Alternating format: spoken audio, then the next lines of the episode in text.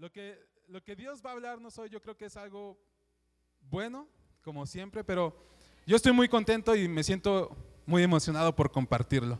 Y hay una cita en la Biblia que no es del texto base, pero quiero decírtelo porque en Isaías, el profeta Isaías, y si no sabes quién era Isaías, no te preocupes, no, no pasa nada, no es examen.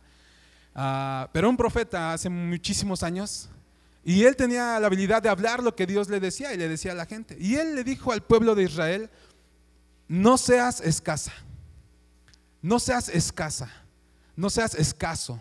Ensancha tu tienda, alarga tus estacas, amplíate. Y esa es una de las palabras que hoy vamos a tocar, que no seas escaso. Dile al que tenga cerca, no seas escaso o escasa. Y, en algún momento de nuestra vida nos hemos encontrado como en unos momentos así bien emocionantes donde podemos sentir o creemos que podemos comernos todo el mundo, ¿no? Dicen comernos el mundo a, mordidas o salir a comernos el mundo. Y está bien.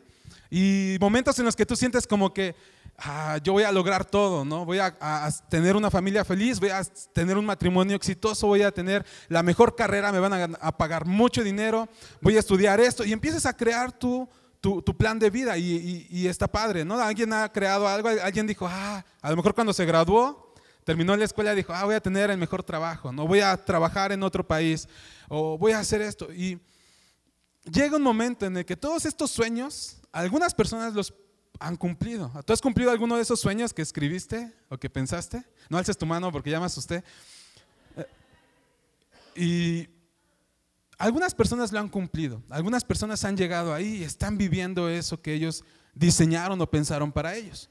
Pero hay muchos otros, la gran mayoría, que ni siquiera se han acercado a ese sueño, a ese pensamiento. Pasaron de voy a tener a... Su, nivel fue de, creciendo su pensamiento, que pasaron de voy a tenerlo a algún día seré, algún día lo tendré, algún día ganaré, algún día me casaré, algún día tendré hijos, algún día tendré una familia, algún día seré... Eh, fundaré un negocio, algún día seré un CEO de una empresa exitosa. y pasó de, el quiero tenerlo, quiero hacerlo, quiero vivirlo hoy a algún día. Algún día, algún día. Algún día tendré una mejor relación con Dios y gozaré de todos sus beneficios, ¿no? Y pasó de ese día en que tú conociste a Jesús, de, ah, quiero, y salías y predicabas y salías y le hablabas a todos, y pasó de ese momento a, ah, pues a lo mejor 2020 voy a echarle ganas y voy a seguir a Dios y ahora sí voy a hacer el ayuno, ¿no? o ahora sí voy a ir a todos los jueves a la iglesia, o ahora sí voy a leer toda la Biblia en un mes. Y pasó del quiero hacerlo a algún día. Y esto no nos habla de otra cosa sino de visión. Visión. Y es una palabra muy trillada para enero, ¿sí o no? Que las metas, que el propósito, hasta suena como a cliché la visión. Pero podemos aprender mucho más de la visión. Y hoy quiero hablarte de algunas cosas para que tú expandas tu visión. Expandas tu visión. A lo mejor tú ya tienes una visión y dijiste, quiero lograr esto, quiero hacer aquello. Y, tú lo sabes, a lo mejor en este momento veo tu cara y yo sé que ya estás pensando en, como en el max. Tienes una lista de sueños y en este momento ya pusiste el sueño que más está recurrente en tu mente. De hecho, si no has hecho eso, piénsalo en este momento. Y ese sueño es el que está más recurrente. Vamos a hablar de visión. Y visión es una palabra que se usa nada más ahorita que está de moda el, coaching o el em, emprender y todo esto. Visión es una palabra que está muchas veces en la Biblia. De hecho, Dios es un Dios de visión.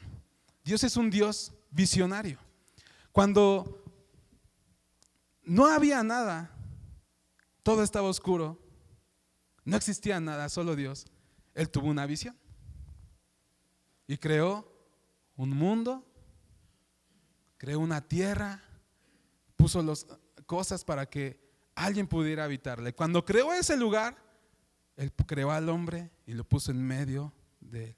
No había nada, pero él tuvo una visión y creó algo a partir de esa visión. La Biblia está llena de visión. Dios tuvo una visión de hacer un tabernáculo en la tierra o de hacer un templo. el templo o el tabernáculo de Israel. Dios tuvo una visión de salvarnos a ti y a mí del pecado, de las garras del diablo, y que pudiéramos vivir ahora una vida para Jesús, una vida conforme a la voluntad de Dios. Sí en obediencia, sí siguiéndolo a Él, pero también recibiendo todo lo que Dios tiene para nosotros. Y Dios, eso no existía hasta que Jesús vino. Dios tuvo la visión de enviar a Jesús, pero ¿qué es visión? ¿Qué es visión? No menosprecies esta palabra. No la menosprecies, no la hagas menos, no digas, ah, sí, visión, aquí siempre nos hablan de eso, bla, bla, bla. Visión. Hebreos 11.1 puede hablarnos de visión, pero usa otra palabra. Hebreos 11.1 dice que la fe es la certeza de lo que se espera, la convicción de lo que no se ve. Y a lo mejor ya todos nos sabemos de memoria, ¿no? ¿Cuántos se saben de memoria? A lo mejor, o a lo mejor no lo conoces, bueno, hoy es un buen día para saberlo. Pero dice que la fe es la certeza, es decir, que es una verdad, que no hay ni un, un 1% de duda, que es algo que es verdadero, sí o sí. No hay mentira en eso. Es una certeza de algo que, de algo que esperas. ¿Qué estás esperando? ¿Qué has estado esperando? ¿O qué dejaste de esperar? Es ah, convencido o saber que lo que yo espero lo puedo recibir. Lo puedo recibir.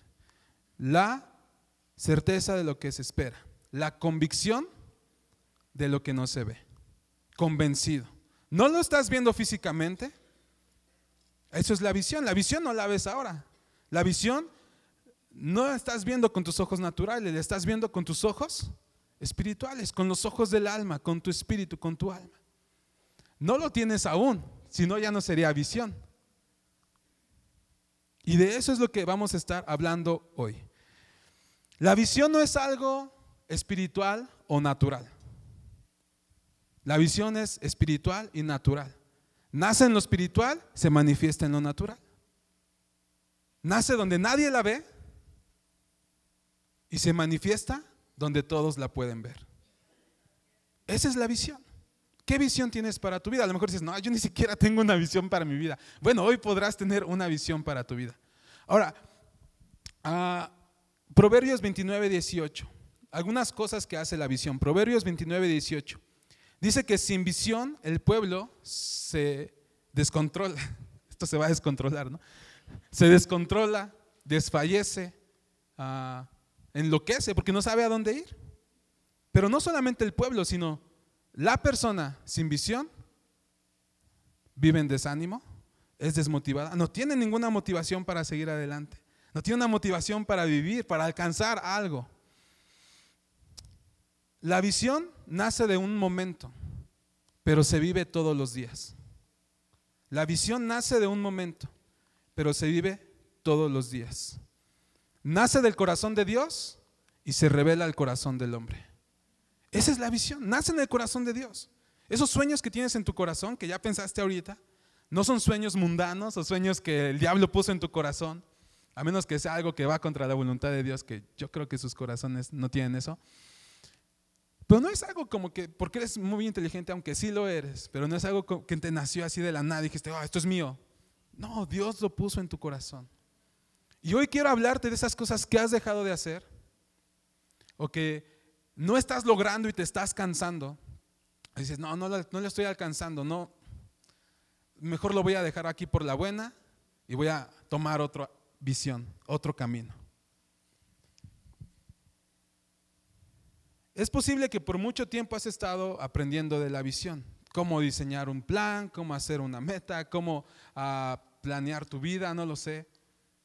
Pero hoy quiero decirte, expande tu visión. Alarga, amplía, ensancha, hazte más grande. Como si te compraras una talla extra de pantalones o como si compraras más comida de lo normal porque vas a ver un juego, de, un deporte que te gusta. Como si cuando hay buffet. Creo que ya le di, ¿verdad? Hace, en diciembre se casó un amigo de aquí de la iglesia y fuimos pues, a su boda en un hotel. Y yo la verdad, desde que ya se ve que iba a ir, yo iba diciendo, no me voy a sobrepasar con el buffet. no, sí me voy a controlar esta vez, porque ya me había pasado una vez que llegué ahí el primer día y ya ni podía hacer nada. Pero no pude. Porque el buffet, no sé qué tiene esa palabra buffet que todos agarramos y cinco, seis platos lo pones. A lo mejor ustedes sí son normales, yo soy anormal. Pero alguien ha pasado por este, este caminar. Y si es un buffet de alitas, si tú eres fan de las alitas, pues... Pero eso significa expandir. No solamente agarras un plato, sino que agarras como cinco platos. Bueno, así soy yo. No solamente agarras un postre, sino dices, puedo probar todos. Si te agarras todos los postres y los pones en tu mesa, y hasta tienes la oportunidad de dejarlo ahí si no te gustó. ¿Sí o no? Y no te pesa, ¿verdad? No dices, ah, no, es que este, ah, cómetelo porque hay gente que no tiene que comer. ¿no? la verdad, lo que haces es que agarras y casi casi es como si decías así, ah, no importa, aquí hay más, puedo agarrar más. ¿Sabes? Muchas veces hemos vivido con una visión aquí, solamente, en nuestro cerebro, a la altura de tu cabeza, a la forma de tu cabeza. Pero hoy yo quiero desafiarte a que expandas tu visión. Y la forma de expandir tu visión es cambia tu mente. Cambia tu manera de pensar. La visión empieza en nuestra forma de pensar. A lo mejor alguien de ustedes ha tenido un sueño de poner un negocio y que sea muy exitoso. O a lo mejor tu sueño es fundar una iglesia o ser pastor de una iglesia. O hacer una fundación para ayudar animalitos, perritos o personas que están padeciendo. ¿O cuántos de ustedes no quisieran tener más dinero para ser más generosos? No, no puedes ser generoso si no tienes, ¿verdad? ¿Cuántos de ustedes quisieran más amor para perdonar más? Ah, ya bajarán los amén. Si yo sé que el dinero es más emocionante, pero Dios no solamente nos da para el dinero, sino también nos da para perdonar a los demás, para dar gracia a los demás, para animar a los demás. Podemos ser generosos, sí, con nuestras pertenencias, con nuestro dinero, pero también podemos ser generosos con nuestro corazón, gracias, con nuestro corazón, generosos con amor. Muchas personas viven hoy más rápido para enjuiciar y dar el tablazo, pero muy pocas hoy viven para dar amor. Y es que dar amor significa que mueres a ti para que entonces viva el amor de Dios en mí. Y el amor que ahora das es el amor que Dios puso en ti. Ya no es tu amor, ahora es un amor, digamos, santificado. Así que ya no tendrías problemas para perdonar cualquier cosa. Y ese era extra. Tres cosas de cómo expandir tu visión. Tres cosas de cómo expandir tu visión. La primera es Eleva tu nivel de expectativa. Eleva tu nivel de expectativa. Dicho de otra manera, piensa que puedes esperar más o, o, espera alcanzar más o espera recibir más. Eleva tu nivel de expectativa. También podríamos decir, convéncete de que Dios tiene más para ti. Dios tiene más para ti. A veces el pecado lo que hace es que eh, te abofetea y dice, no te acerques a Dios. ¿Cómo te acercas si has pecado? ¿Cómo te acercas si andas bebiendo? ¿Cómo te acercas si andas viendo mujeres? ¿Cómo te acercas a Dios si estás haciendo esto? Dios no te va a bendecir si sigues haciendo esto. Sí, tienes razón, no te va a bendecir si no te apartas del pecado. No vas a poder alcanzar esas bendiciones si no te apartas de hacer lo malo. Pero la ventaja es que puedes en este momento, si tú estás por ahí, decirle Dios, perdóname, me alejo de esto. Y inmediatamente no es como que tienes que mandar una carta que dura un mes para que Dios te perdone y vean los ángeles, oye, sí, sí. No, sí, parece que ahí va, ¿eh? Ya lleva tres meses, parece que ahí va. Yo creo que sí, ya le podemos decir que ya está perdonado, ¿no? Y Dios envía a otro ángel para darte una carta que dice, ah, perdonado. No. En este instante, si tú necesitas perdón de Dios, dile, Señor, perdóname. Y Dios, en todo su poder, te perdona en este momento. Y lo mismo pasa cuando tú necesitas el perdón de Dios. Así que elevar tu expectativa tiene que ver con estar convencido, no tener duda de que Dios tiene lo mejor para ti. Dile a alguien que tenga cerca, Dios tiene lo mejor para ti.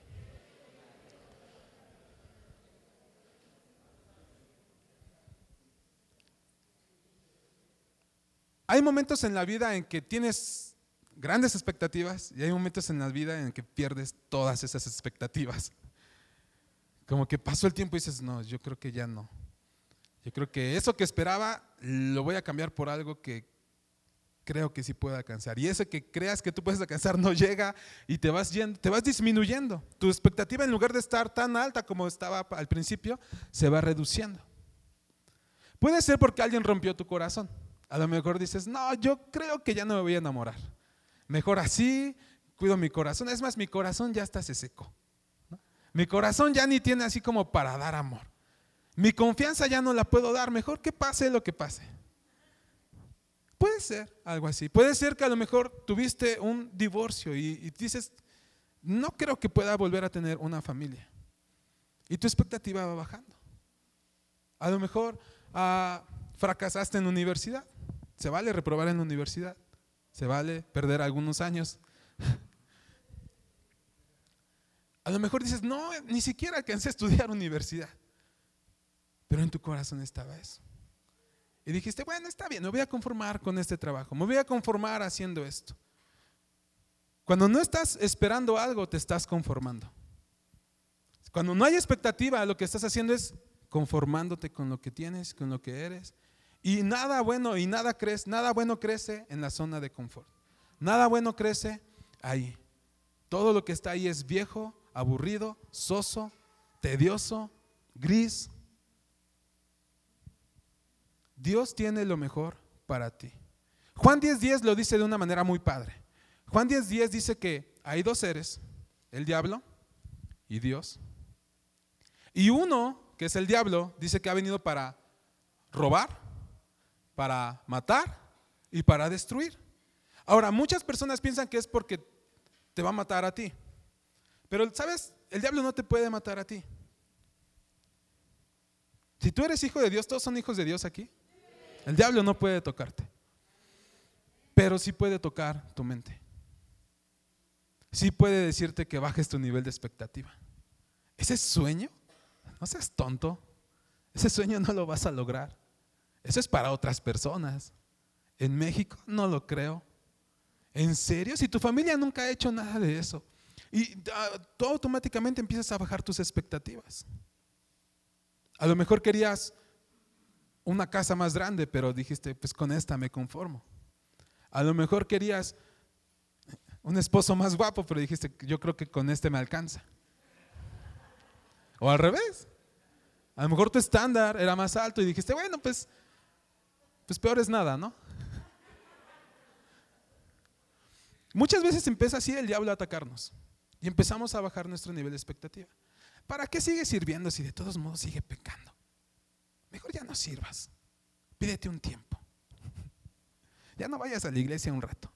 De todos modos, pues estás pecando, mejor peca bien a que estés a las medias. Dios odia a los tibios y así están esos pensamientos. O a lo mejor nada más yo soy el único loco que le pasa ese tipo de cosas. Pero, ¿cómo puedo vencer estos pensamientos? ¿Cómo puedo elevar mi nivel de expectativa? El diablo viene para hurtar, matar y destruir tus sueños. Hurtar, robar, matar y destruir tus expectativas. Robarte cualquier idea, cualquier semilla de sueño que hay ahí, cualquier...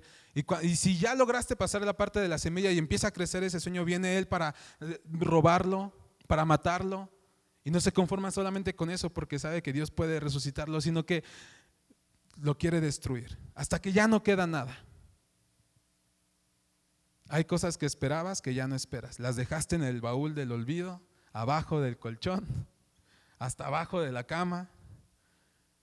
Ya no las estás esperando. Pero hoy levanto mi voz y te digo, puedes volver a esperarlas. Puedes volver a esperarlas. Cambia la forma de ver las cosas. Eso es lo que hace el primero. El diablo hace eso. Pero Jesús dice que Él vino a dar una vida, a darte vida y una vida abundante. Una vida en abundancia. ¿Qué es una vida en abundancia? Es como cuando te dan una gordita de chicharrón y hasta se desparrama, ¿no? Hasta usan esa frase, ¿no? Que se desparrama como gorda. ¿Así, así ¿Han escuchado esa frase o nada más la he escuchado yo? Es así. Es como cuando dices ah, que le pongan extra queso a los nachos. ¿No?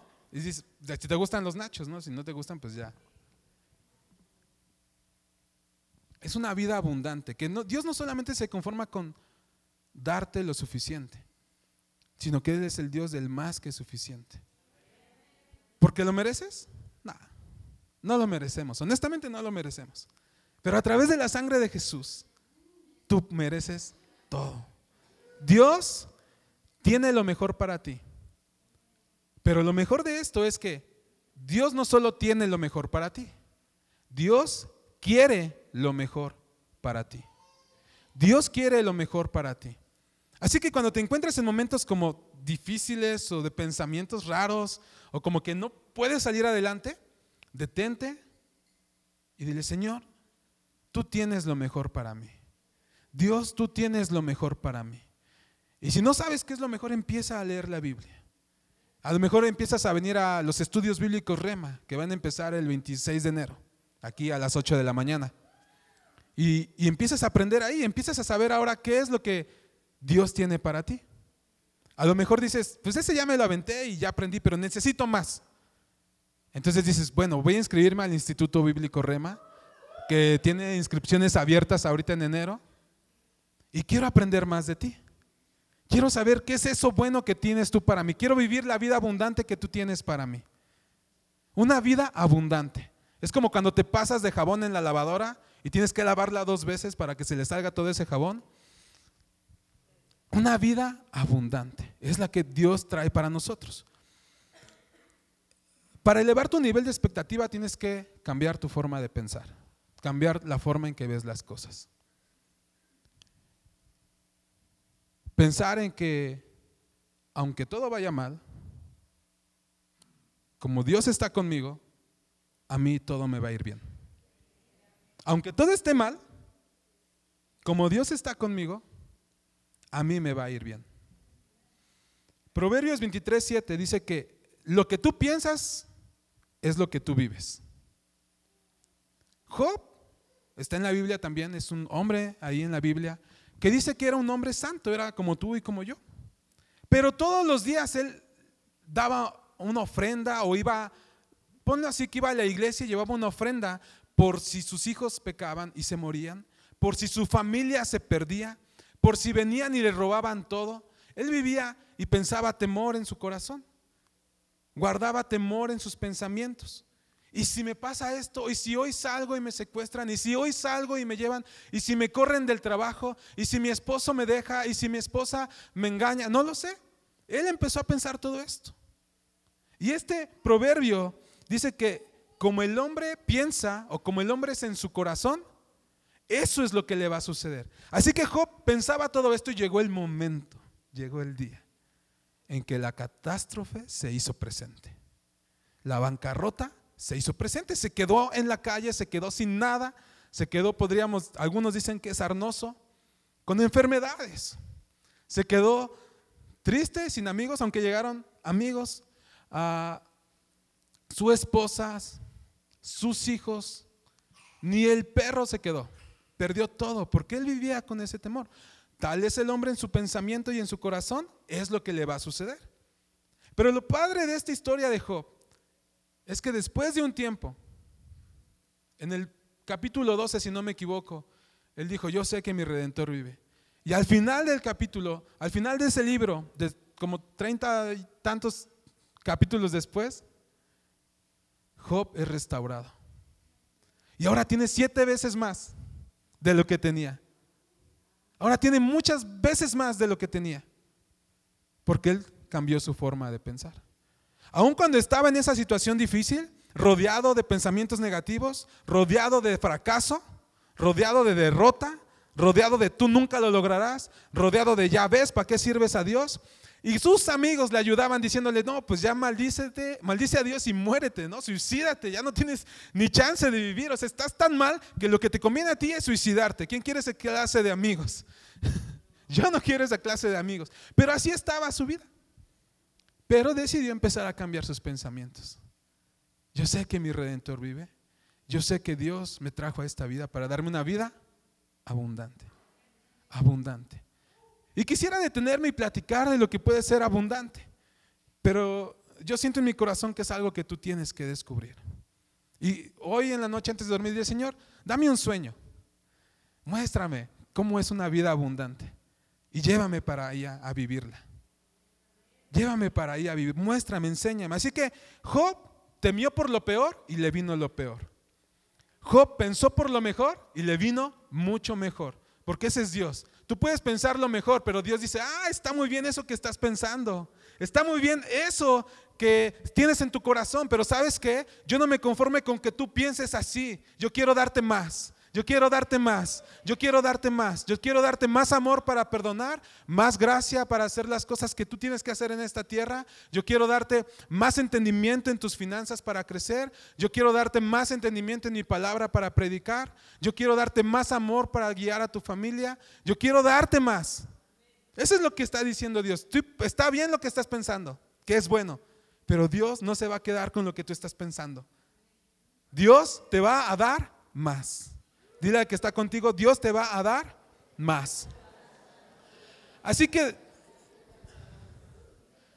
si ya estás pensando y si lo que piensas es lo que te va a suceder, pues te conviene pensar bien.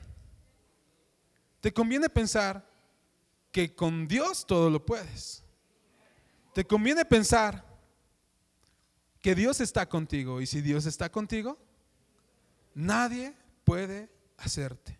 Nadie puede dañarte. Otro hombre que tuvo un sueño fue José. José es un hombre que dicen José el soñador, en Génesis está su historia. Y dice que él tenía sueños, unos sueños, y que veía así, que él iba a ser alguien grande, que todos iban a inclinar ante él. Y la historia cuenta, y te la voy a resumir, que todos los días hacía algo para eso y contaba su sueño emocionado. ¿Has contado tus sueños? Es como, yo voy a hacer esto, yo voy a alcanzar esto, yo voy a tener aquello. Y algunos dicen, ah, sí, estás loco. Algunos te dicen, sí, sí, ¿cómo no? Otros se encelan y dicen, ah, ¿tú? Como le dijeron a Jesús, ¿de Nazaret puede salir algo de bueno? ¿En serio tú? ¿Tú puedes hacer? No, no creo. Mejor pierde esa, ese sueño. Y José era uno de esos personajes. Todos los días soñaba, todos los días hablaba, todos los días contaba su sueño. Tal es el hombre en su corazón, es lo que le sucede. Pero a él le salió al revés. Lo vendieron sus hermanos, lo iban a matar, se salvó, lo vendieron. Lo metieron a la cárcel injustamente. Y después de ese proceso, él salió y fue puesto para cumplir su sueño y mucho más. ¿Sabes? Cuando tú tengas un sueño no todo va a ser fácil. Siempre va a haber fuerzas contrarias. El diablo se enoja de que tú tengas fe. El diablo se molesta de que tú tengas visión. Dice, ay, sí, chistosito. Ah, con que tienes visión. Ah, con que tienes fe. Ah, ok. Y empieza a venir a probar tu fe. ¿Han escuchado esa frase que dice que tu fe será probada? Y no se refiere a que, a ver, confiesa a Jesús. No se refiere a eso, se refiere a esta fe. A que lo que tú crees, lo que tú estás convencido, alguien va a venir a tambalearte, a decirte, ¿a poco sí será que estás convencido? ¿Cómo podrías saber que estás convencido de algo si antes no es probado? ¿Cómo podrías saber que estás convencido de algo? Tiene que ser probado para saber que es verdad. Tiene que ser probado para saber que va a suceder. Y así que José, su fe empieza a tambalearse, empieza a moverse, empieza a ser probado, es echado en la cárcel, es echado en un pozo, lo venden, pero él sigue con su fe.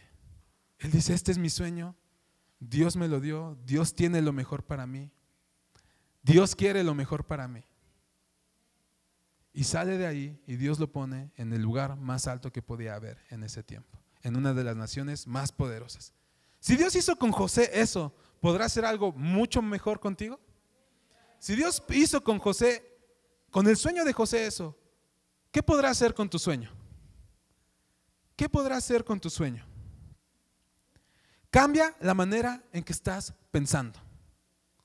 Cambia tu manera de pensar. Date un autosape así de cambia tu manera de pensar y di tu nombre. ¿No es cierto? No te pegues.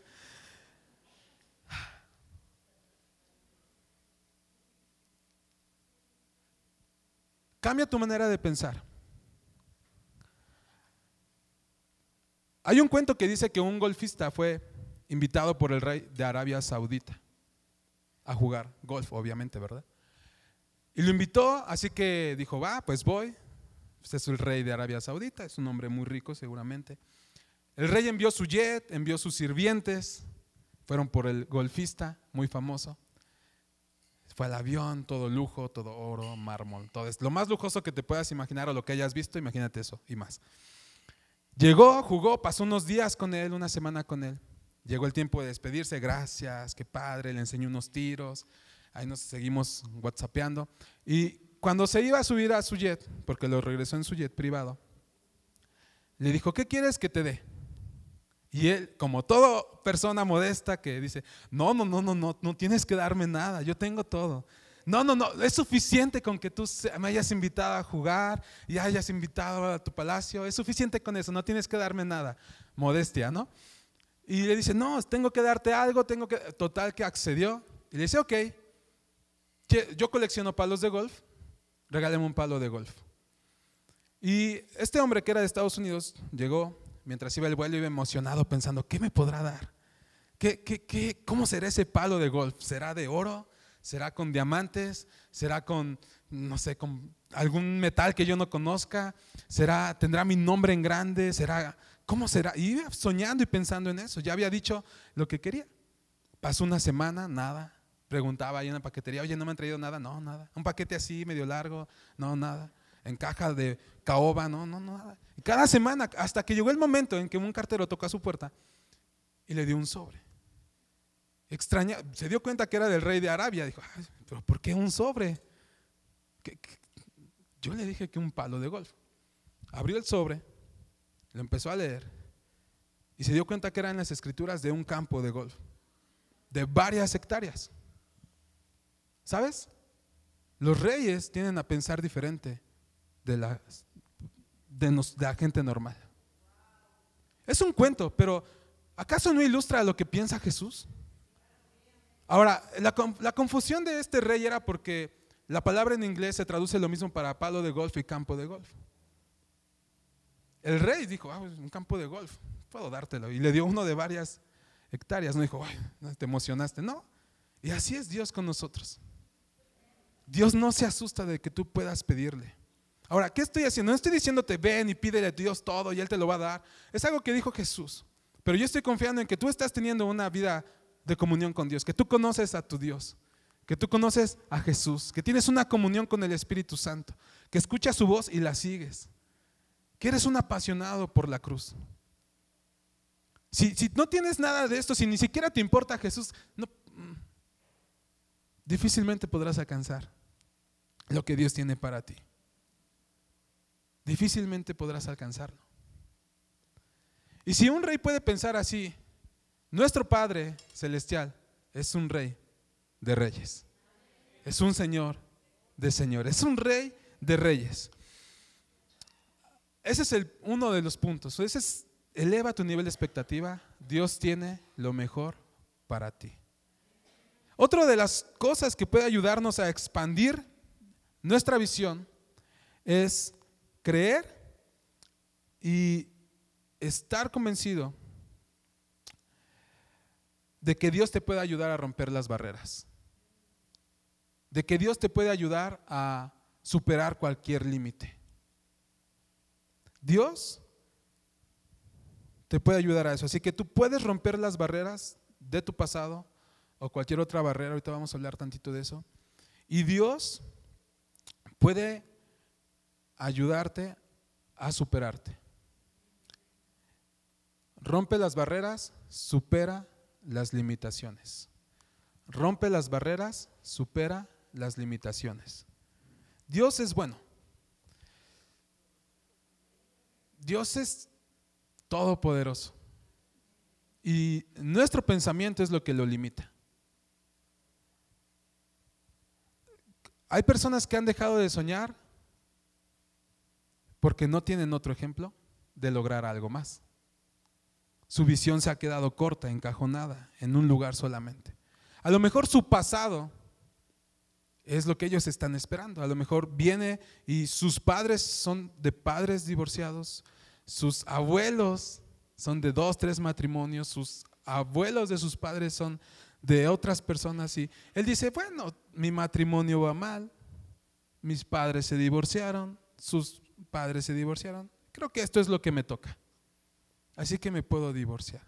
Y decide no luchar por su matrimonio. A lo mejor es un, tu pasado o el pasado es que muchas de tu familia son las tías solteras, ¿no? Que tienen muchos años ahí y dejaron de creer y de soñar y de creer que podían alcanzar la pareja que deseaban. A lo mejor tu ejemplo, el ejemplo que tienes es que nadie ha hecho nada bueno en su vida. Esas son barreras del pasado. No lo vemos, es algo, algo como le llaman maldiciones generacionales. Pero es el pensamiento con el que fuiste criado, con el que fuiste enseñado, con el que convivías todos los días. A lo mejor es ah, que en tu familia había mucho alcoholismo. No hay otra forma de aprender si fuiste rodeado con personas que todo el tiempo estaban ahí alcoholizándose. O a lo mejor violencia. O a lo mejor recibiste palabras como, tú vas a lograr estudiar. No, tú eres un inútil. No, no creo que tú llegues a hacer eso. Tú eres tonto.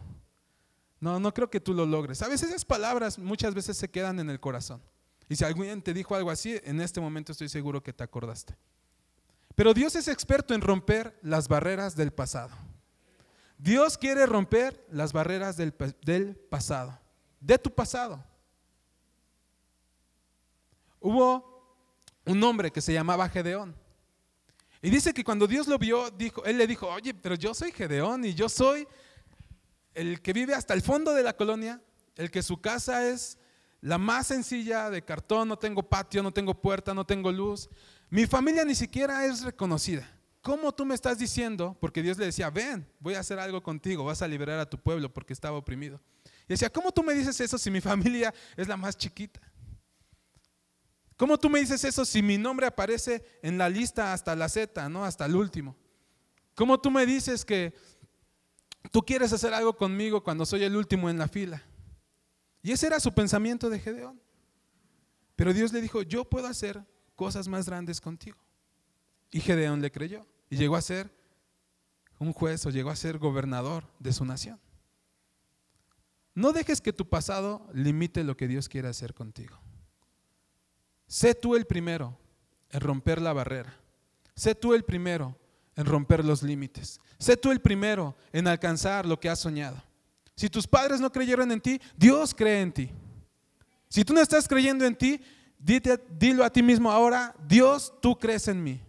Dios, tú crees en mí. Di tu nombre y di, Arturo, Dios cree en ti. Dios cree en ti. Dios cree en ti. Así que no hay pasado que te pueda bloquear de alcanzar lo que Dios tiene preparado para ti. Mateo 19, 26 dice que para los hombres es imposible, pero para Dios todo es posible. Cualquier cosa. No importa lo que sea.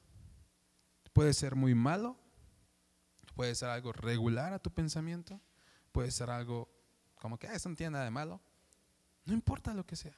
Dios puede romper cualquier barrera. Dios puede ayudarte a superar tus limitaciones. Dios puede y ya lo ha hecho. Pero la pregunta es, ¿tú lo estás tomando? ¿Tú estás pensando? ¿Estás pensando más en tu pasado que en tu futuro?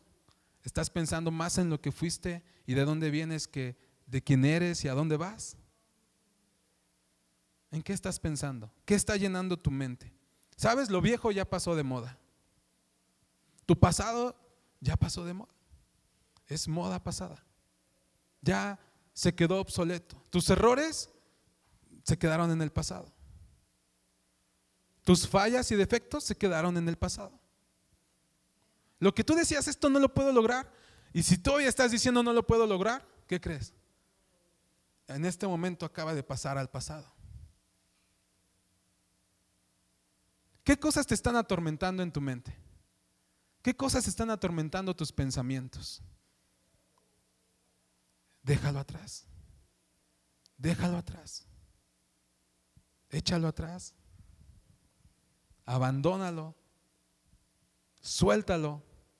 Y ahora toma, lo que tienes adelante. Dios, con Dios todo es posible. Si no cambias tu manera de pensar, Dios no puede darte cosas nuevas. Jesús dijo que odres nuevos reciben cosas, bueno, nuevo, pero yo quiero decir cosas nuevas. Y dijo que odres viejos no pueden conseguir cosas nuevas. Así que tú puedes seguir con tu mentalidad como hasta hoy. Pensar que eres lo peor, que Dios no te va a bendecir, que Dios no puede tener una relación contigo, o que Dios te odia, o que no puedes alcanzar esos sueños que hay en tu corazón que hablamos al principio. Y quédate así, y se va a echar a perder. No los vas a alcanzar, se va a destruir.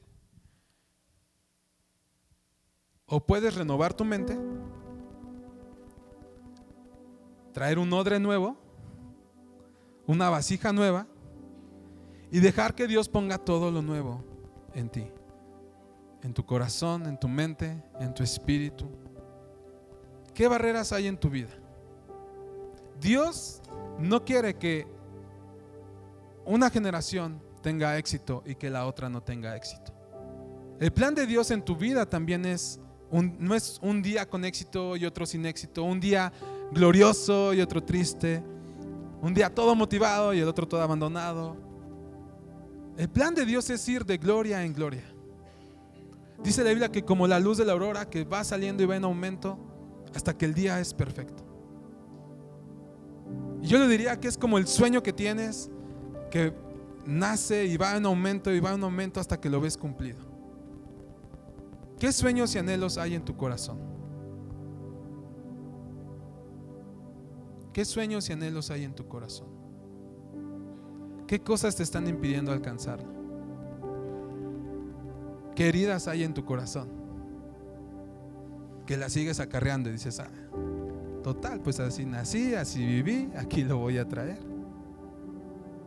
Dios quiere darte más. Dios tiene más para ti. Dios no quiere que lo que viviste en el 2019 hagas una repetición en este año.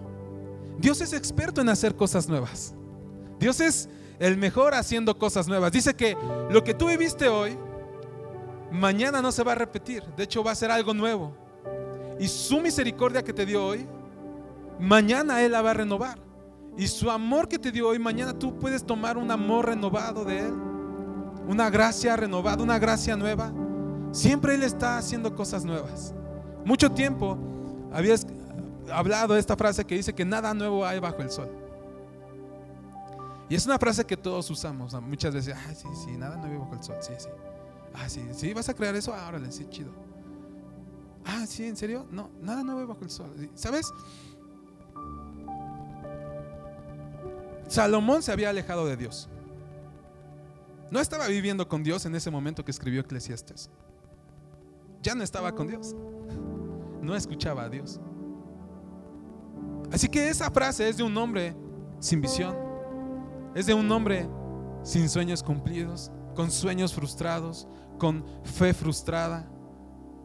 Y él dijo, no, nada de nuevo bajo el sol. No sirve de nada hacer nada. Mejor es estar aquí tirado, viviendo desmotivado. Lo que pasó será y lo que va a ser ya fue, así que que la vida pase por encima de mí, que los años pasen por encima de mí. Pero Dios no es así, Dios es experto en hacer ríos en medio del desierto, donde no hay nada, donde hay dolor, donde hay sequedad, donde ni siquiera se puede partir la tierra. Dios dice, yo puedo hacer un río. Donde es todo desierto que hasta ni las rodadillas pasan, ¿no? Ya ni arena hay ahí. Dios crea bosques ahí. Dios crea un mundo para ti.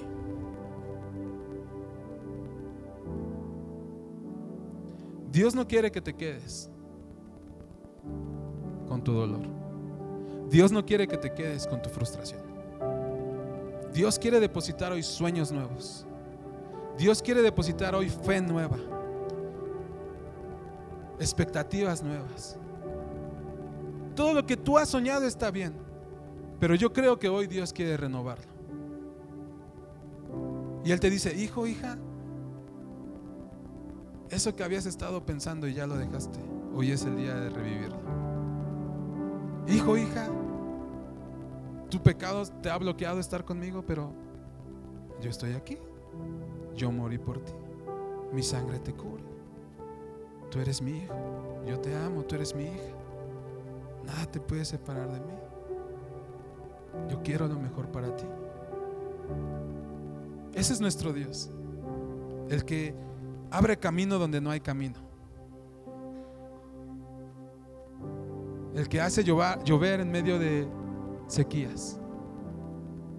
Ese es nuestro Dios, al que servimos, el que estamos escuchando, al que alabamos.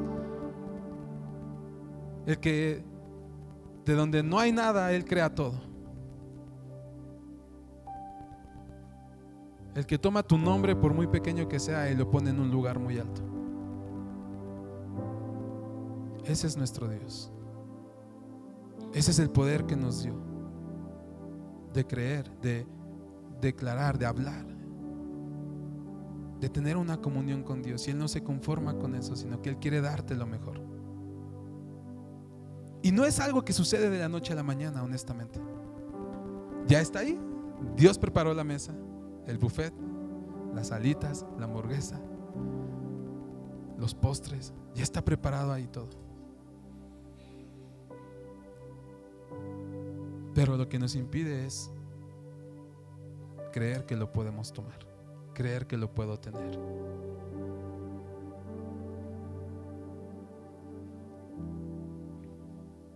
Si tú tienes un sueño que lo abandonaste, hoy es el día de retomarlo. Si tú, tú, tú sabías a dónde ibas, tú sabías lo que ibas a hacer,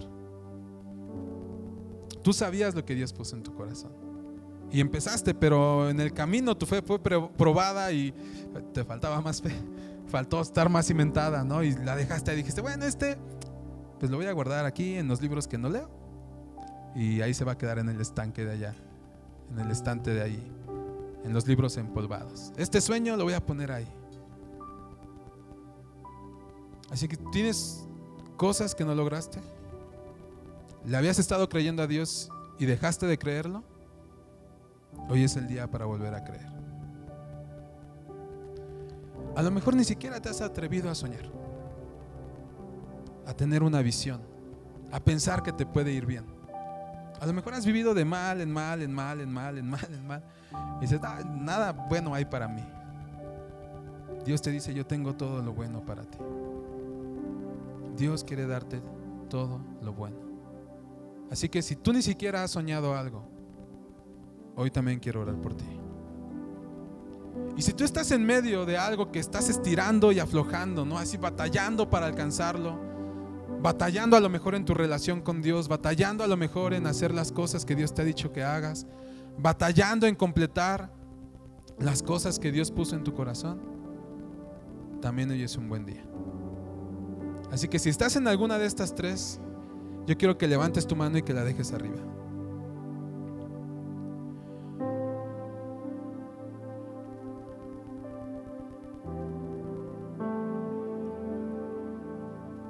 Dios es el Dios que restaura. Pero tienes que creerlo.